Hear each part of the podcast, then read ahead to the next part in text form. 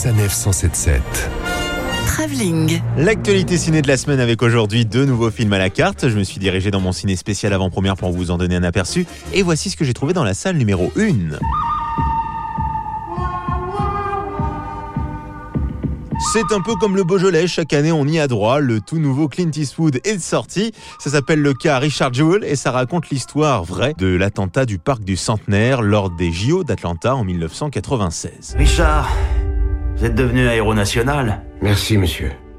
Mais j'ai fait mon travail, c'est tout. Et plus que les attentats, on s'intéresse dans ce film à l'histoire de cet homme, Richard Jules, celui qui a découvert la bombe, qui n'a absolument pas le profil du héros type, hein, qui est un garçon mal dans sa peau, obèse, qui rêve absolument de devenir euh, policier. Et justement, au fur et à mesure, les soupçons vont commencer à se diriger vers lui. On s'intéresse toujours à celui qui a trouvé la bombe, comme à celui qui a trouvé le cadavre. Jewel correspond au profil du poseur de bombes solitaire.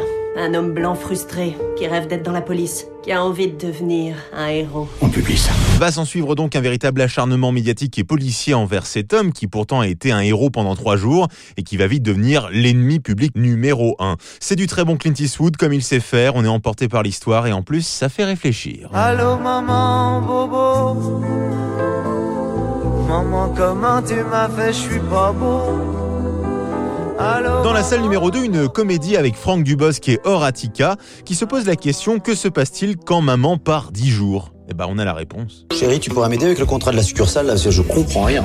Maman, j'ai mal à la tête, je veux pas aller à l'école. Maman, y'a plus d'eau chaude Maman, maman, il est où l'iPad? Maman Il est où mon sac de cours? Moi, c'est les enfants, tout le temps les enfants. Ça va, une fois que tu les as déposés à l'école, les enfants, t'as toute la journée pour t'occuper de toi, ça va. T'es sérieux là? Ah oui oui, il est sérieux et surtout il va lâcher la phrase qu'il ne fallait pas dire. Je donnerais n'importe quoi pour être à ta place. Vraiment Et du coup forcément la suite. Tout est noté. Tous les plats cuisinés pour ce soir-là sont déjà au frigo. Oh putain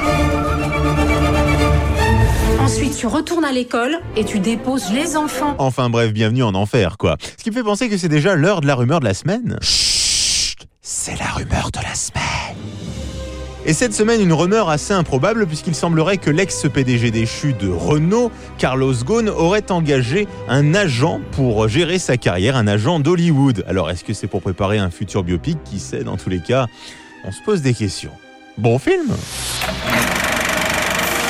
Retrouvez toutes les chroniques de Sanef 177 sur sanef177.fr.